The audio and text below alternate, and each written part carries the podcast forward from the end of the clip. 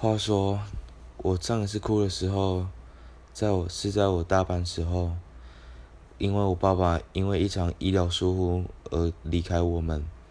当时我什么都不懂，因为我还小。但后来长大慢慢了解，有一次我大哭了，